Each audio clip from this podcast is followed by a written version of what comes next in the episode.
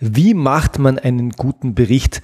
Äh, wie macht man einen guten Ergebnisbericht? Und die Hörerfrage, die ich heute konkret beantworte, lautet sogar, wie macht man einen pyramidalen Ergebnisbericht. Wenn du noch nicht weißt, was das ist, dann bleib dran. Das äh, solltest du wissen, wenn du irgendwann mal Berichte erstellt hast oder das heute noch tust. Und dieser Frage werden wir heute auf den Grund gehen. Ich bin Georg Jocham. Herzlich willkommen zu einer weiteren Folge von Entscheidend besser. Das ist der Podcast für alle, die dafür sorgen, dass in Unternehmen besser und schneller entschieden wird. Und zwar ganz egal in welcher Rolle, weil darauf hat jeder einen Einfluss. Ja, und mich hat eine Frage von der Birgit aus dem Norden Deutschland, Deutschlands erreicht. Bevor es aber die Frage von der Birgit gibt, hier noch eine Ankündigung. Äh, meine Mitarbeiter haben mich darauf hingewiesen, dass wir im Herbst fünf Jahre das Trainingsprogramm der Entscheidungscode feiern. Äh, mir war es gar nicht in der Form bewusst, aber tatsächlich, wir haben vor, ja, damals ich, damals hatte ich noch keine Mitarbeiter, vor ziemlich genau fünf Jahren haben wir das erste Mal das Trainingsprogramm der Entscheidungscode Management Entscheidungen vorbereiten und erwirken gemacht. Und seitdem sind fünf Jahre vergangen. Wir haben mehr als 2000 Teilnehmerinnen und Teilnehmer durch das Programm geschleust. Und deswegen wird es beim nächsten Mal etwas Besonderes geben. Und zwar wichtig, nichts Besonderes zu kaufen, sondern etwas Besonderes für gratis. Und ähm, das wird so besonders sein, dass ich schon jetzt tippe, merk dir es vor, hör dir die Episode beim nächsten Mal an. Da gibt's wirklich was ziemlich Cooles. Glaube ich zumindestens, aber entscheid dann bitte selbst. Also, die Birgit aus dem Norden Deutschlands äh, hat mich gefragt, hat mich angeschrieben mit der Frage oder mit dem Statement, das betriebliche Gesundheitsmanagement, der, da kommt jetzt eine Behörde, die wir nicht nennen, wächst selbst drei Jahre nach der Gründung immer weiter. Wir können ein Wachstum sowohl in Bezug auf den Umfang der Aufgaben als auch in Bezug auf die Größe des Personalkörpers verzeichnen. Also Personalkörpers ist eindeutig Behördensprache, da hätte man es auch raushören können.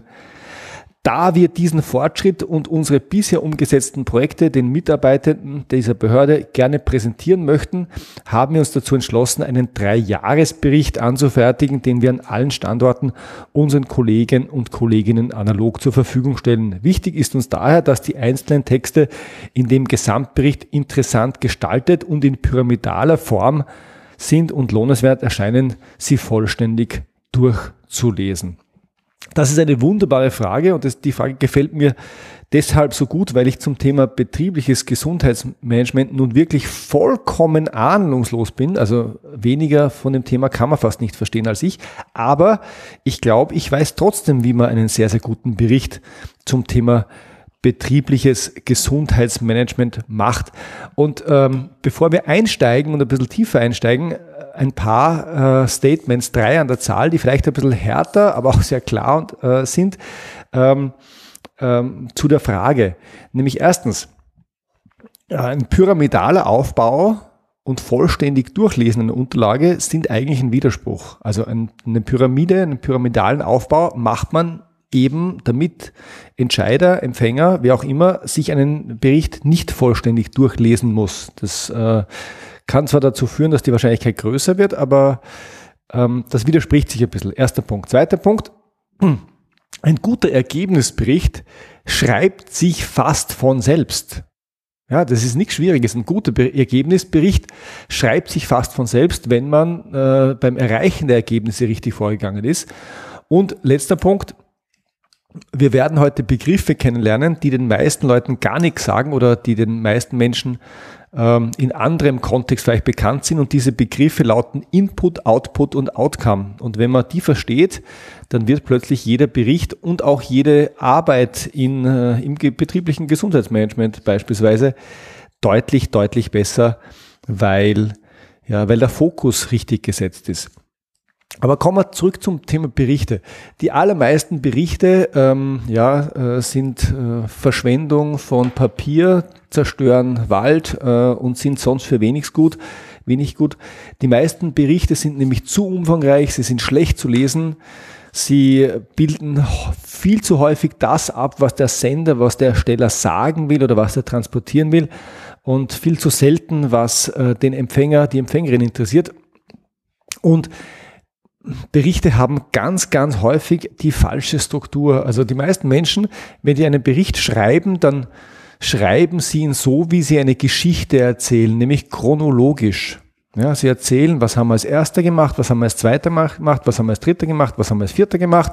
Das heißt, äh, wenn wir äh, an das Beispiel betriebliches Gesundheitsmanagement rangehen, dann könnte das so sein, dass man sagt, ja, wir haben vor drei Jahren das betriebliche Gesundheitsmanagement äh, gestartet und zuerst haben wir mal das Team zusammengefunden und das hat so funktioniert und dann hatten wir das Team beisammen, dann haben wir eine Bedarfserhebung gemacht, das hat so lange gedauert und dann haben wir erste Maßnahmen gesetzt und das heißt, viele Menschen beschreiben Berichte in dem Glauben, dass andere den gleichen Prozess durchlaufen müssen, gedanklich, den sie selber durchlaufen sind. Und also ja, beschreiben Sie diesen Prozess. Was haben wir als Erster gemacht, und was haben wir als Zweiter gemacht, was haben wir als Dritter gemacht und so weiter. Und diese Art von Berichten ist häufig, aber ich behaupte unlesbar, weil wenn du äh, ungeduldige Menschen vor dir hast und viele Entscheiderinnen und Entscheider sind nun mal ungeduldige Menschen, dann ertragen die das ganz schwer. Und ich weiß das deshalb so gut, weil ich selber ein sehr ungeduldiger Mensch bin. Das heißt, wenn du mir einen Bericht hinlegst, der so strukturiert ist, dann lege ich den sofort wieder zur Seite. Ich kann so etwas nicht lesen. Und ähm, ähm, das ist also das Thema falsche Struktur findest du immer wieder. Und die zweite Art der falschen Struktur, und das überschneidet sich häufig mit chronologisch, ist, häufig sind Berichte vom Kleinen zum Großen strukturiert. Das heißt, ich beginne damit, was ich getan habe, dann, dann gehe ich weiter, wozu es geführt hat und ganz am Schluss steht das Ergebnis. Und ähm, warum das so ist, weiß ich nicht. Wahrscheinlich, weil, weil wir es in der Schule gelernt haben, dass man immer zuerst den Lösungsweg und dann, das, dann die Lösung präsentieren muss.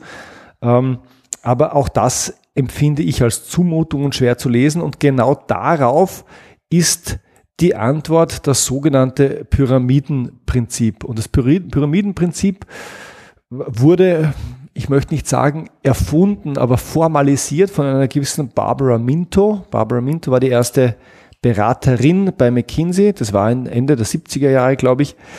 Ähm, also die Firma hat schon 50 Jahre gegeben, bevor die erste Frau eine Beraterin werden durfte. Und die Barbara Minto hat dann ich glaube nicht, dass sie es erfunden hat, aber sie hat das Thema kodifiziert. Sie hat sehr, sehr klar beschrieben, was es mit uns macht, wenn wir zuerst die Details haben und erst später ähm, der, das, das zentrale Ergebnis. Ähm, und was im Unterschied dazu passiert, wenn wir zuerst das Ergebnis haben und erst dann die Details. Und ähm, das Pyramidenprinzip ist deshalb so mächtig, weil immer dann, wenn du zuerst die Details kriegst oder zuerst den, den, den, ähm, den, den Ablauf und das Ergebnis ganz am Schluss kommt, ähm, dann tust du dir schwer, dir die Dinge zu merken, weil du einfach keinen Rahmen hast, wo du die Informationen einfügen kannst. Und das Pyramidenprinzip reagiert darauf ganz einfach und sagt, stell doch bitte in Gottes Namen die Kernaussage an den Beginn. Also Sag das, was ist, was du wirklich transportieren willst, was immer es ist. Stell's ganz an den Beginn. Und erzähl's nicht her im Sinn von, äh, was chronologisch passiert und baus auch nicht Schritt für Schritt vom Kleinen ins Mittelgroße, ins, ins ganz Große auf, sondern sag's gleich zu Beginn. Und dann liefere die Details zur Unterfütterung der Kernaussage, liefere die Argumente, die die Kernaussage unterstützen. Da gibt es dann das berühmte äh, Prinzip MECE, MISI. Also das ist aber jetzt ähm, schon sehr beraternördig. Also wenn es dich wirklich interessiert, wie immer die Frage, schreib mir gerne eine E-Mail, wenn du auch wissen möchtest, was MISI bedeutet. Äh, Berater fahren darauf ab, die meisten anderen finden es ein bisschen blöd und nerdig. Aber die Argumente unter, unter der Kernaussage dürfen dann, wenn es ganz sauber ist, das Prinzip MECE, e, MISI, erfüllen. Und auf der nächsten Ebene unterfütterst, unterfütterst du dann diese Details mit weiteren Details und wenn es notwendig ist, dann wieder mit weiteren. Das heißt, du gehst immer so weit weiter ins Detail, bis das Thema wirklich bis zum Schluss äh, fertig gedacht und untermauert ist. Und der Charme am Pyramidenprinzip ist, erstens, der Entscheider, der Empfänger weiß sofort, was Sache ist und es dauert nicht ewig lange, bis man zum Punkt kommt. Erster Vorteil. Zweiter Vorteil. Entscheider dürfen entscheiden, wie weit sie ins Detail gehen. Das heißt, das, was ich zu Beginn gesagt habe, das Pyramid, das, die Idee des Pyramidenprinzips ist, dass man den Empfänger nicht dazu zwingt, jedes Detail zu lesen, sondern bewusst sagt, lieber Empfänger, das ist die Kernaussage, möchtest du denn auch noch wissen, was der Hintergrund ist, was unsere Argumente für die Kernaussage sind? Und dann sagt der Entscheider vielleicht ja, oder er kann aber sagen, nein, es interessiert mich nicht, mir reicht die Kernaussage. Und dann kann der hier aufhören zu lesen. Und Menschen entscheiden zu lassen, sie nicht zu bevormunden, ist was, was die meisten Menschen sehr gern mögen und Entscheider mögen es besonders gern, weil die hassen es ganz besonders bevormundet zu werden und deswegen funktioniert das ähm, Pyramidenprinzip so gut im Kontext der Entscheidungsvorbereitung. Das heißt, ein, ein pyramidaler Prinzip nochmal stellt die Kernaussage an den Beginn und liefert die Argumente, die die Kernaussage unterstützen, erst danach und lieferst dann erst im nächsten Schritt die Details, die die Argumente unterstützen, die die Kernaussage unterstützen. Das heißt, es geht immer weiter ins Detail ähm, und es kann auch über mehrere Pyramidenstufen gehen, wobei mehr als drei sind unüblich. Und ein guter Finanzbericht ein Ergebnisbericht aus dem Finanzbereich sieht genauso aus. Nämlich, was die Kernaussage im Finanzbereich? Naja, wenn es ums Ergebnis geht, dann ist es das EBT oder das EBIT oder das EBITDA, also Gewinn oder Verlust. Und wenn es ein Cash-Bericht ist, dann ist es äh, ähm, der, der Stand im Cash-Management. Also wie viele, wie viele Tage Cash haben wir und was ist unser Cash-Bestand und wie lange reicht der? Das ist die Kernaussage. Und danach kommt ähm, die Begründung. Das heißt, wenn ich sage, ich habe ein Ergebnis EBT, Earnings Before Tax, dann gibt es ja eine Begründung, warum unsere Earnings Before Tax so aussehen, wie sie aussehen, unser Gewinn. Ja, da gibt es eine Aufwandseite und es gibt eine Ertragsseite. Und ähm, ein pyramidaler Ergebnisbericht ist genauso aufgebaut. Das heißt, er gibt zuerst das Ergebnis und geht dann auf die Begründung auf der Aufwandseite und dann auf die Begründung auf der Ertragsseite oder umgekehrt, ist wurscht. Und schaut da vor allem auf die Treiber, das heißt auf die Dinge, die relevant sind und die Dinge, die klein sind oder die sich nicht geändert haben, die interessieren uns äh, vergleichsweise weniger. Und erst im nächsten Schritt schauen wir uns dann die Gründe dafür an und die Details, wenn die noch interessieren.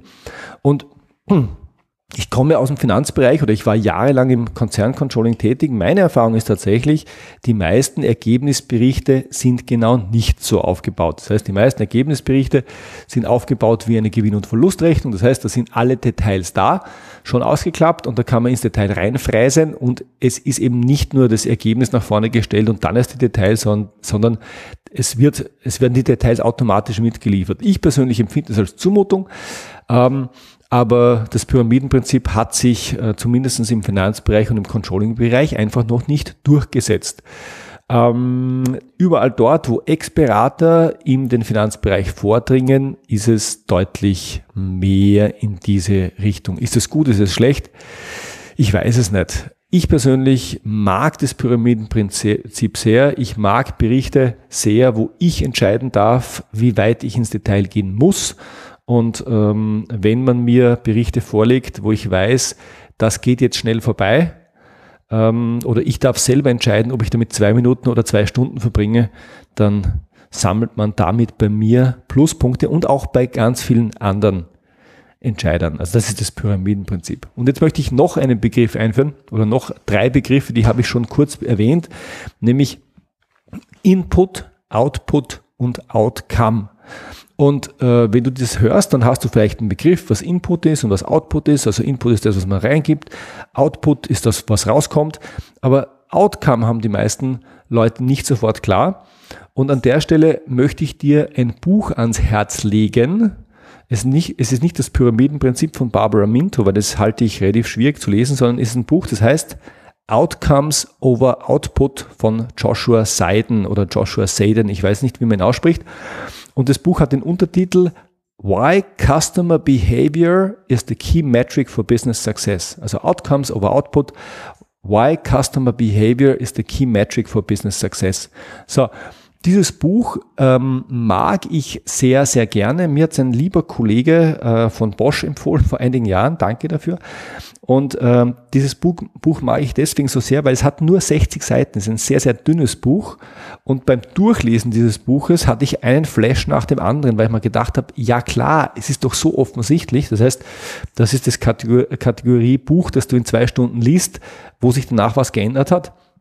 Weil was Joshua Seiden im Wesentlichen sagt, ist, wir denken viel zu nach, zu oft nach über das, was wir tun, Input, und wir denken viel zu oft auch über das nach, was dabei rauskommt, Output, aber wir denken viel zu selten drüber nach, was das macht.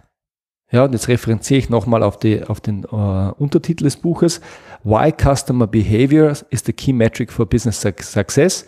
Ja, es geht ihm um Customer Behavior. Und er sagt ganz einfach, wenn wir die drei Dinge benennen, Input ist das, was wir reingeben, Output ist das, was dabei rauskommt und Outcome ist die Verhaltensänderung mit Auswirkung auf das Business. Weil, wenn wir, wenn wir jetzt an Customer Behavior denken, also an unsere Kunden, dann ist es relativ offensichtlich. Egal was wir tun, also Input, egal was dabei rauskommt, immer dann, wenn der Outcome sich nicht ändert, das heißt das Kundenverhalten sich nicht ändert, dann verändert sich auch sonst nichts. Nochmal, ich mache, mache ein Beispiel vielleicht aus meiner eigenen Praxis.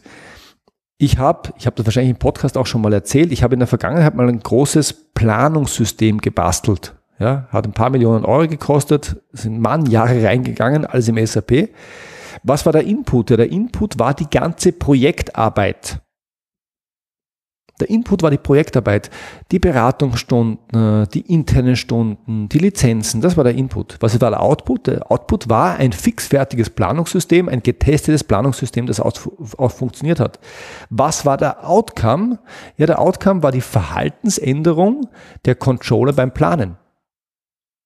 Nochmal, die Verhalt, der Outcome war nicht die neue Planung. Der Outcome war auch nicht das Tool, sondern der Outcome war die Verhaltensänderung der Controller und der Planenden bei der Planung. So, wenn die ihr Verhalten nicht geändert haben mit dem neuen Tool, dann ist auch nichts anderes dabei rausgekommen, dann haben auch kein anderes Ergebnis gehabt, dann war das Tool für die Würst. So, hat das Tool für Verhaltensänderung gesorgt? Natürlich hat es für Verhaltensänderung gesorgt, sonst hätten wir es gleich wieder einstampfen können. Und ähm, dies, das Thema Outcome geht mir viel zu häufig verloren. Auch wenn wir in unserem Trainingskontext mit unseren Teilnehmerinnen und Teilnehmern arbeiten, dann interessieren wir uns ja dafür, was wir tun und wir interessieren uns auch dafür, was wir bauen an Trainingsprogrammen, an Unterstützungen, an Lernmaterial, an allen möglichen. Aber in letzter Konsequenz interessiert uns nur eines oder interessiert uns primär eines, nämlich was ist der Outcome, was ist die Verhaltensänderung unserer Teilnehmerinnen und unserer Teilnehmer. Weil wenn unsere Teilnehmerinnen und unsere Teilnehmer nichts ändern, ja, dann hat das Training auch nichts gebracht, weil also äh, wenn die nur mehr wissen als vorher, aber nichts ändern, dann war das äh, ja ein Griff ins Klo, äh, anderer Begriff parat, ein Schuss in den Ofen.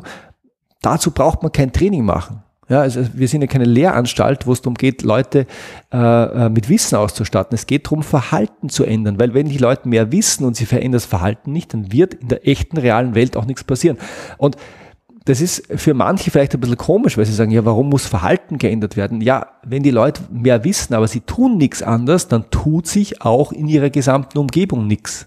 Also wenn es keine Verhaltensänderung gibt, dann gibt es auch keine Ver Ver Veränderung in egal wo.